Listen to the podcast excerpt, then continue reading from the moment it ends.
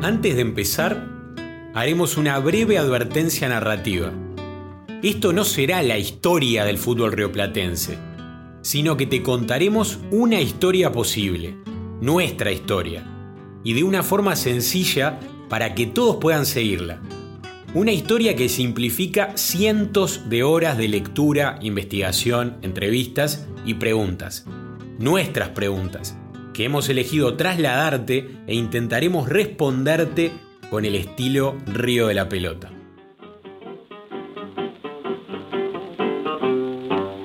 Isla de flores, San Angostina, mi callecita, costa del mar, en tus casuchas nacieron todos. los más En el episodio anterior te hablamos de la masificación del fútbol en Argentina y de cómo surge ese primer gran equipo proveniente de la escuela británica. De padre y madre escoceses, el alumni fue el primer Lord argentino. Entendiste entonces que ahora el fútbol inglés era visto ya por todos en el Río de la Plata. Pero tal vez no te quedó claro cómo las clases sociales más bajas comenzaron a jugarlo. ¿Cuándo el populacho empieza a jugar al fútbol? Es más, nos preguntamos cuándo y dónde los lords ingleses permitieron que los primeros afros jugaran a la pelota. En el viaje de hoy dirigimos el barco a las arenas del Campito Montevideano, donde espejo a lo que pasaba en el potrero de Buenos Aires, las masas también comienzan a asistir a los partidos de ese fútbol que supo nacer inglés. A principios del siglo XX, cuando el boleto del tranvía, el café y el diario costaban lo mismo, cuando en los barrios portorios había 10 cabarets por cuadra, el fútbol había empezado a hacerse conocer en el cono sur. Como hoy podrían ser los autos eléctricos, los celulares o las redes sociales, el ferrocarril y el fútbol, en los años cercanos al cambio de siglo, eran la imagen del progreso económico en el mundo y comenzaban a expandirse por el globo terráqueo. Esa expansión toma verdadera relevancia en ambas márgenes del Río de la Plata. En las ciudades puerto de Buenos Aires y Montevideo primero, pero también en ciudades como Rosario, La Plata y Colonia, entre otras, el fútbol se va a ir convirtiendo en el entretenimiento masivo preferido, adquiriendo tintes peculiares que serán claves para entender por qué se jugaron los primeros campeonatos internacionales en América y para entender el éxito de Argentina y Uruguay en los mismos. Esto es Río de la Pelota, un podcast sobre la otra cara del fútbol moderno, esa que jamás te contaron. Y en este episodio vamos a focalizarnos en cómo aparecieron los primeros morenos jugando a la pelota en aquel fútbol inglés cuando todavía en dicho país y en muchos lugares del planeta aquello era un pecado o incluso un delito. Vas a ver que la radio, la política e incluso el entusiasmo y la imaginación de los niños, sí, de los niños, cumplieron un rol determinante para que todo esto ocurriese. Esta vez vamos a hacer foco en Uruguay, pero no vamos a hacer tanto énfasis en su equipo decano de origen inglés como fue el Albion, sino que vamos a navegar en la popularización social del juego, y para ello hemos elegido para vos dos cuestiones que Río de la Pelota cree que debes saber cómo nace el relator de fútbol y cómo se dan las primeras presencias de los jugadores afro, donde podrás ver que Uruguay es pionero.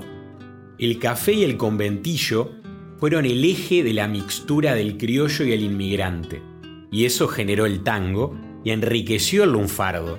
Así se cuelan sin querer queriendo el candombe, el barrio sur y los morenos. Nacen los estereotipos por la prensa, el bohemio, el calavera, el turco, el ruso, el gallego, el tano, el judío, el atorrante, el guapo y el compadrito. Entonces, ¿puede considerarse al fútbol sudamericano como un fenómeno cultural más racista que en otras latitudes?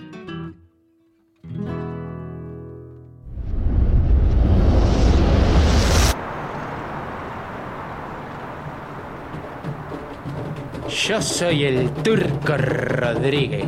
Yo soy el guapo Zanabria. Yo soy el ruso Berbisky. Y yo soy el gallego Pérez. Yo, el negro Isabelino. Todos nosotros conocimos el fútbol al inglés desde muy jóvenes. Lo que para nuestros padres era prohibido, para nosotros no fue tan así.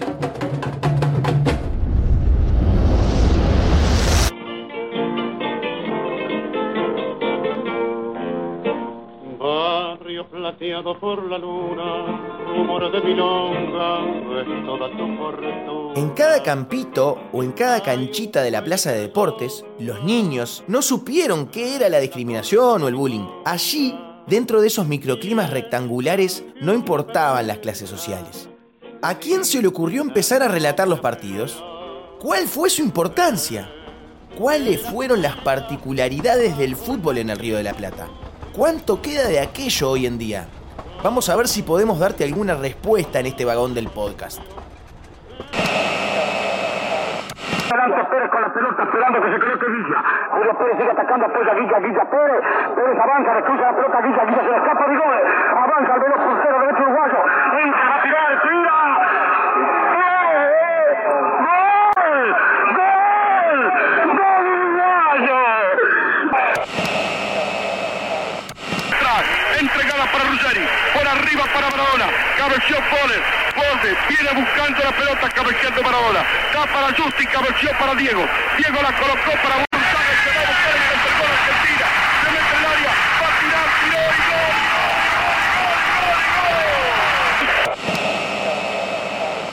gol. Es todo el barrio manejo, melodía de arrabal.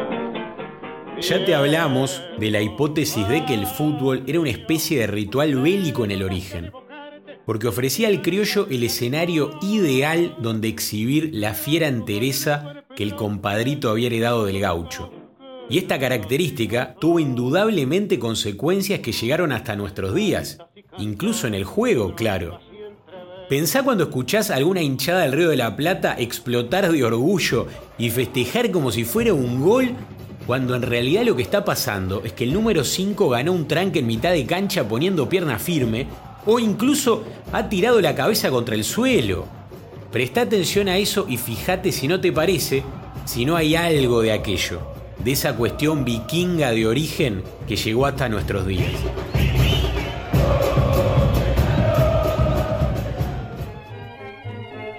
Los primeros deportes que se vuelven masivos son el fútbol, el turf y el box. Para las altas esferas de la sociedad quedan el tenis, el ciclismo y la natación, mientras que el cricket queda en exclusividad de los ingleses. Pero no olvides que el club inglés es de elite, se cobra una cuota social alta para poder acceder y se necesita un padrino para ingresar. Sí, como a la masonería. Ah, y no entran mujeres y obviamente tampoco morenos. Un día pasaremos de los Sportmans, donde no hay cobro de salarios, ni de transferencias, ni de entradas, a otro fútbol. La amabilidad de esta primera era del fútbol hizo que la llamaran la era heroica. Es que solo se jugaba por una cuestión de honor, como se sigue jugando hoy, pero en el campito o en el barrio o en la canchita de fútbol 5. También te contamos que a principios de siglo comenzaron las primeras crónicas en español del sport inglés. Empezaba a nacer la prensa deportiva del Río de la Plata.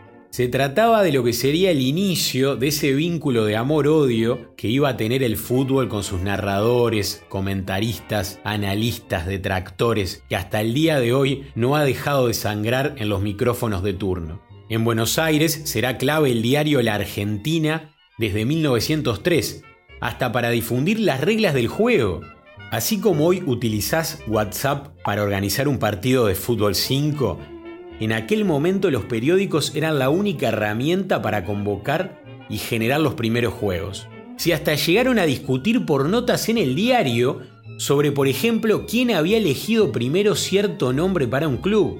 Eso pasaba en 1907. Sí, como lo escuchás. Exacto. En esos tiempos fue muy importante la revista El Gráfico que tal vez hasta ahora la ves en los kioscos de revista, ¿verdad? Esa misma, bajo la batuta de Lorenzo Borocotó, personaje activo de esta historia, vas a ver, tuvo mucho que ver con ponerle cara y voz a los primeros futbolistas estrellas. La prensa ayuda al espectáculo. En los diarios recomiendan los partidos como si fuera una obra de teatro, como si fuera la calle Corrientes, pero en la previa del domingo. A veces lo sentís todavía hoy y en todas partes del mundo, es cierto, pero casi todo en la historia del fútbol nacía allí, en el río de la pelota de ese entonces. Señoras y señores, hoy juegan en el Parque Central de Montevideo los combinados de Albion y Nacional. Si no quiere perderse de una tarde de magia y piruetas, venga a ver el mejor match de la fecha. Los players prometen dejar el corazón en el fiel y saludarán a su público que siempre los apoya. No se lo pierda, los tickets a la venta en boletería. El juego que nos convoca pasa a ser tan importante que el periodismo radial reclama un espacio en los estadios y así nace la cabina de relatores. Esa que tan habituado estás a ver hoy, aunque todavía no transmitan los partidos, ya se instalan y tienen su lugar en la historia del juego. El periodismo criollo se subía al barco del fútbol moderno. Pero precisamente, ¿cuál fue el primer relato?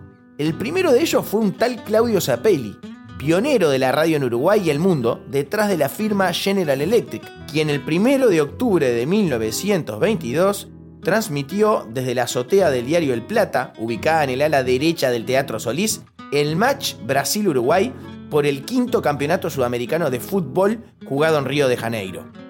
No sé si te das cuenta de la importancia de este fenómeno. El primer paso fue no tener que saber leer inglés para ser parte del fútbol, porque se había españolizado y ahora damos otro pasito más. Ya no habría que saber leer directamente para conocer los detalles de un partido sin necesidad de ir a la cancha. Todos pasan a formar parte de la nueva moda del mundo desarrollado. La inclusión ahora sí es casi plena. En la azotea del diario El Plata se había instalado un receptor de radiotelegrafía para poder captar la transmisión que venía desde Río de Janeiro con las últimas noticias. Así por medio de frases transmitidas cada tanto en pseudotelegramas que llegaban como palomas mensajeras. Los diarios cuentan que una multitud nunca vista se amontonó delante del Teatro Solís para escuchar esos relatos. Era tanta la expectativa que se había colmado también la Plaza Independencia y varias calles adyacentes. La escena era de una van premier de Broadway.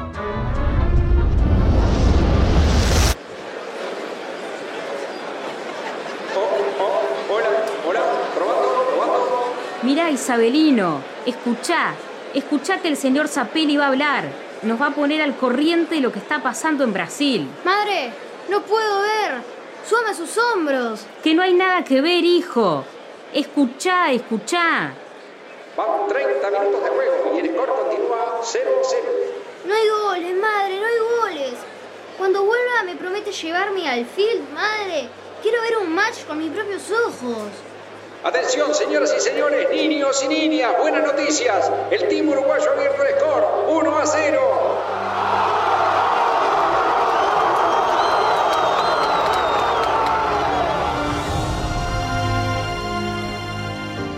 Tenga paciencia, mi morenito.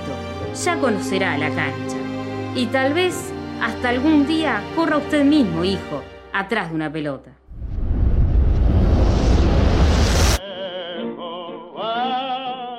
Che, pero eso que te contamos eran los dinosaurios de los relatores. No era un relato completo. Solo relataban leyendo las noticias que iban llegando. Y el primer relator, bueno, según la leyenda, fue un tal Emilio Elena, quien un domingo de julio del año 1923, subido al techo del palco de socios del Parque Central, relatará el partido entre Nacional y Sudamérica, uniendo el FIL con el Instituto Crandon a pocas cuadras de allí, mediante una línea microfónica que instrumentaba la mecánica de transmisión. Según narran las crónicas, el relato del partido fue iniciado por un funcionario, pero era tan, pero tan malo su desempeño que Elena, quien estaba escuchando la transmisión desde la sede del Montevideo Radio Club, se dio cuenta que el relator estaba muy nervioso y se trasladó al Parque Central para sustituirlo.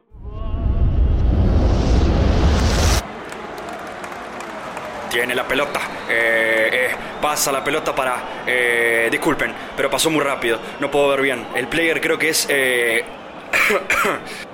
disculpen, creo que haré una pausa. El match 0 a 0, espectadores. Perdone, gol, gol. No, no ha sido gol.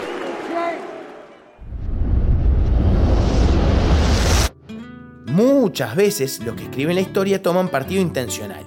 Otras veces simplemente omiten datos por falta de información. Y algunas veces, aunque el material histórico esté por ahí, si no lo conocemos no accedemos. Tal vez porque se ha hecho poco hincapié en esa cara de la moneda. El fútbol, como otros deportes, como el básquet, ha tenido en el mundo afro a destacados deportistas que en muchos países debieron esperar años para hacerse notar. A modo de ejemplo, en la NBA recién los negros pudieron participar en 1950. En el Brasil, muchos jugaron pintados de blanco con tinta de arroz y hasta el legendario goleador Arthur Friedrich, hijo de un inmigrante alemán y de una negra brasileña y figura del sudamericano de 1919, se ponía brillantina y una toalla mojada a modo de turbante para alisarse las motas. El juego de aquel entonces ponía barreras, que de a poco se fueron tumbando, pero a esta altura del partido aún había que levantarlas.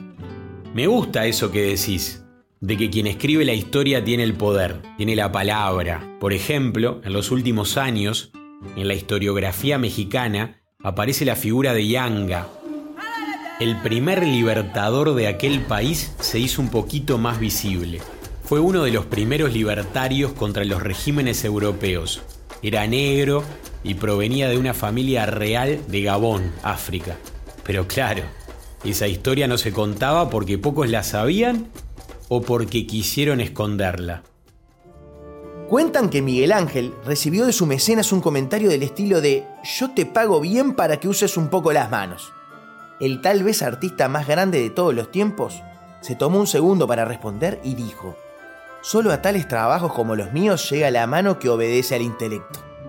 De este lado de la historia teníamos trabajadores que no solo ponían su fuerza física y sus piernas al servicio de un entretenimiento que se masificaba, sino su emoción y su intelecto. Por eso habría que pelear para afianzarlo. El fútbol, ese que reciente dijimos que tenía sus trabas, también tuvo sus revoluciones.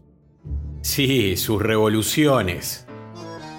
Ya te hablamos de esa preciosa historia de uruguayos y argentinos en el cabaret de Gardel de París, donde la joya negra, José Leandro Andrade, era el protagonista, jugador campeón del mundo con Uruguay, que maravilló Europa como pocos en esos primeros intercambios continentales.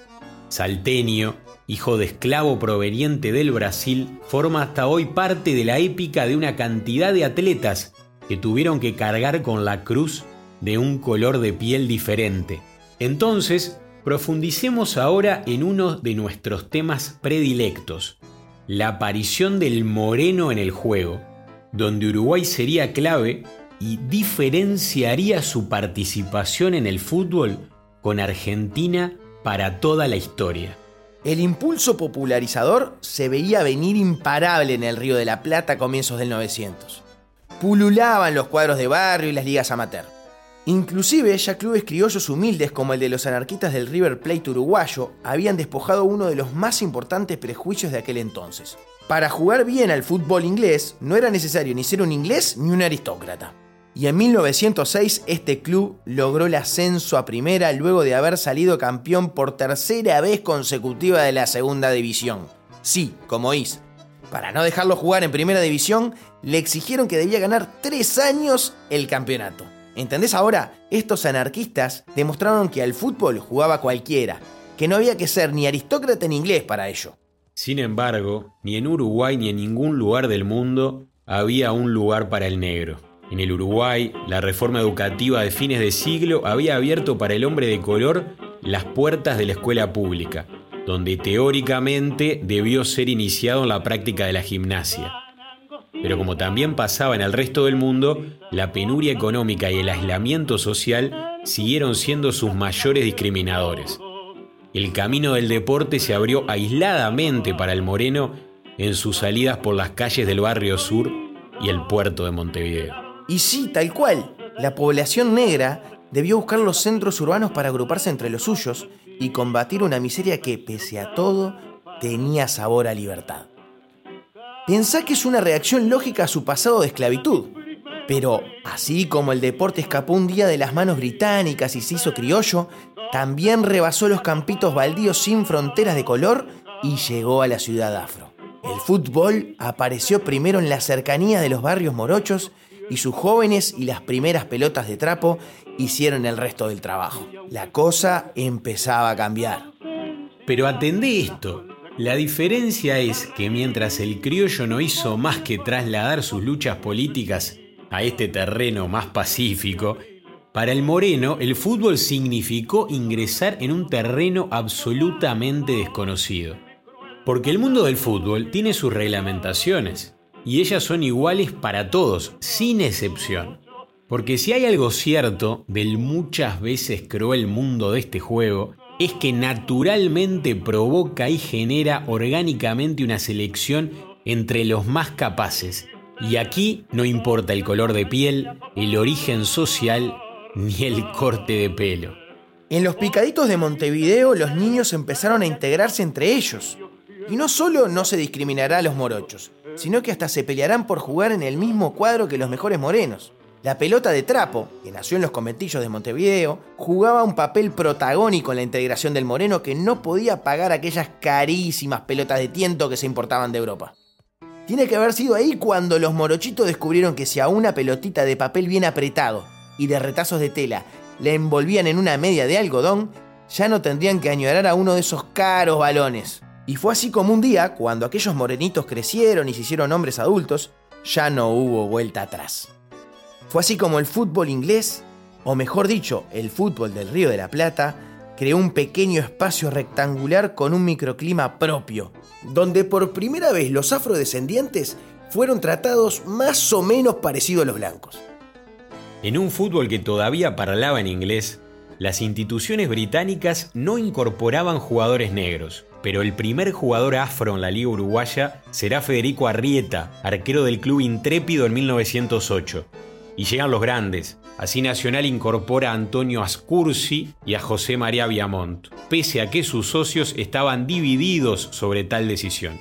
En el 1924, en Bellavista aparece José Leandro Andrade, que es el más afrodescendiente de todos, ya que es descendiente directo de africanos esclavos. Pero hoy nos importa hacer foco en el mancha, en el aurinegro, contarte que por aquellos años Peñarol incorpora a dos importantes tamborileros, pero mejores futbolistas, Isabelino Gradín y Juan Delgado. ¿Creíste que en este capítulo no había ninguna historia genial? Equivocado. Viajemos a 1916, Buenos Aires. Sudamericano de selecciones. Seleccionado uruguayo. En este equipo, más que en otros, destacaban dos jugadores, no solo por sus virtudes con la pelota en los pies, sino también por el color de su piel. Isabelino Gradín y Juan Delgado. Los primeros afros de un torneo continental. Ambos eran titulares en Uruguay y figuras de aquel equipo que se consagró campeón después de ganarle a Chile y Brasil y empatar en el último partido con Argentina. Este torneo podría ser uno más de aquellos años, en donde entre Uruguay y Argentina se repartían laureles. Pero no, la historia colocó este acontecimiento en un lugar especial, y como no podía ser de otra manera, fue en el Río de la Pelota, justamente en un torneo clave para la creación de la Confederación Sudamericana de Fútbol, en donde además, en el medio, se celebraba el aniversario del centenario de la independencia argentina. Este es un hito en el relato, y por ello hablemos de Isabelino Gradín, ya que pese a que los dos morenos eran excelentes atletas, tamborileros y futbolistas, Isabelino merece una moción especial por haber sido el goleador del certamen. Sí, el primer goleador de lo que vos conocés hoy como la Copa América fue un afrodescendiente. Y en esa Copa América en Buenos Aires lo disfrutaron todos en la tribuna. Bueno, casi todos. Buenos Aires, 2 de julio de 1916. Uruguay vence a Chile 4 a 0 con dos goles de Isabelino Gradín en el estadio de Racing de Avellaneda. Delegados de Chile en el palco analizan el espectáculo. Juan, ¿está viendo lo mismo que yo? Otra vez intentan con esas macacas a nuestros futbolistas. Deberían golpear fuerte el balón como los uruguayos sin andar haciendo piruetas innecesarias. Aquí los argentinos ya le dicen chilena. Y este es nuestro aporte al fútbol. Me refiero a que están jugando con africanos. Mira, weón, ese jugador ha hecho dos goles, no es uruguayo. Vamos a reportarlo inmediato. Esa tarde, además de que Uruguay bailaba a Chile con goles de los geniales aurinegros peñarolenses Piendivene y Gradín, se le ponía nombre a una jugada acrobática que se mantiene hasta hoy. La chilena. El jugador chileno Unzaga apeló al inusual golpe para tratar de defender su arco del ataque uruguayo. Ramón Unzaga inventó la jugada en la cancha del puerto chileno de Talcahuano, con el cuerpo en el aire, de espaldas al suelo, las piernas disparaban la pelota hacia atrás en un repentino vaivén de hojas de tijera.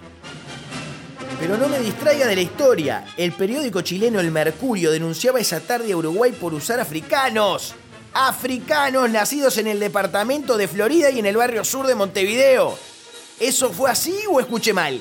Efectivamente, esa misma noche, todos los diarios uruguayos titularon que los morenos eran más uruguayos que el mate y en Buenos Aires los chilenos pedirían disculpas. Pero esta historia lo que exhibía era que la popularización del fútbol, que en Uruguay tenía ese color a Barrio Sur y Candombe, todavía tenía varias batallas para dar por delante. Hotel del plantel uruguayo luego de coronarse campeón. Gradín, figura y revelación del torneo, es entrevistado por un periodista que los visita. Se llama Ricardo Lorenzo, Borocotó, uruguayo argentino como Gardel y fue el alma de la popular revista El Gráfico.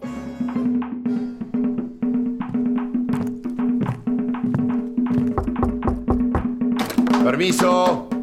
¿Qué tal? Con permiso. Estimado señor Lorenzo, pase, venga, que mate y lonja no falta. Isabelino, felicitaciones. Son los justos campeones de la primera Copa Sudamericana de la historia. Y usted es el máximo scorer. Muchas gracias, señor Lorenzo. Sinceramente estoy muy contento. ¿Cómo vivió el torneo? ¿Se imaginaba este final al cruzar el charco?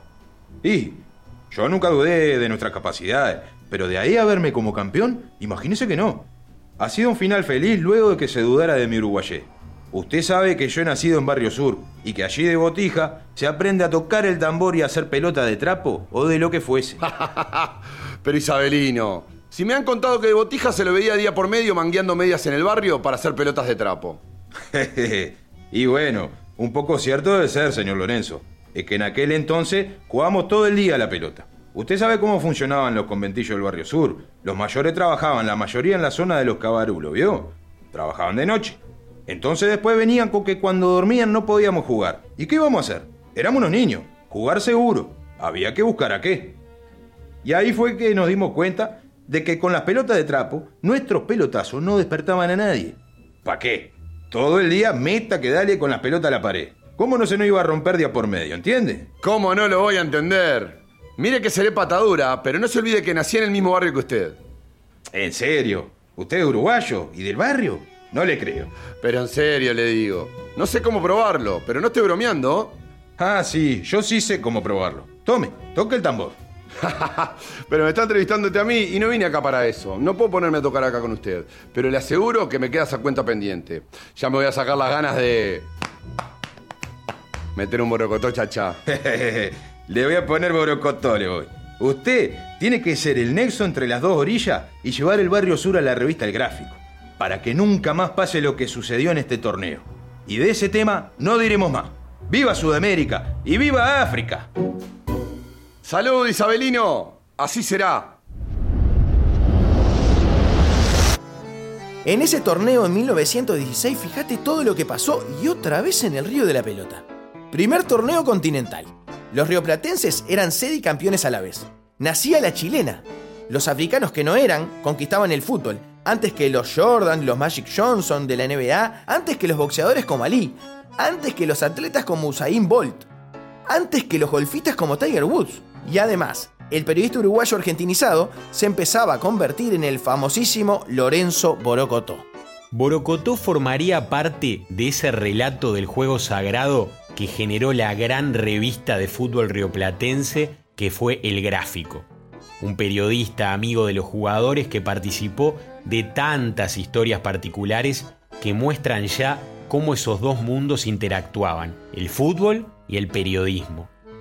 Por ejemplo, cuenta Lorenzo que gracias a sus fotos, Bernabé Ferreira, el gran goleador de River, llegaría a la selección argentina y que también formó parte de la mítica historia del jugador de Racing, Oaco, el ídolo de Carlitos Gardel. Parece que Oaco no mostraba su cara en las fotos porque perdió una apuesta con un fotógrafo y a partir de allí por cábala siempre posaba junto a sus compañeros con la cara tapada por su gorra. Fíjate vos, la primer gran historia de Disney del fútbol será la de los niños que acceden a su primer pelota de cuero después de usar un balón de telas mal cosidas. Y nuestro querido Isabelino es el primer protagonista de la película, ¿no?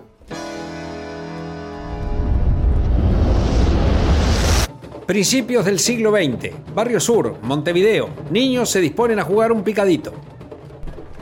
Dale que se viene la noche, hay que jugar. Dale, pisemos. Uy, me parece que te gano. Mírate esta. No, no, no te puedo creer. Perdí de vuelta. Déjame elegir a mí primero, no seas malo. Si el chico nuevo juega contigo otra vez, qué ha robado. Lo siento, John, las reglas son reglas. Yo gané el piecito, así que yo elijo primero. Ey vos, vení para acá que sos conmigo. Pero antes dime, ¿cómo te llamas? Isabelino. Me llamo Isabelino Gradín. Y gracias por elegirme. Vamos a jugar.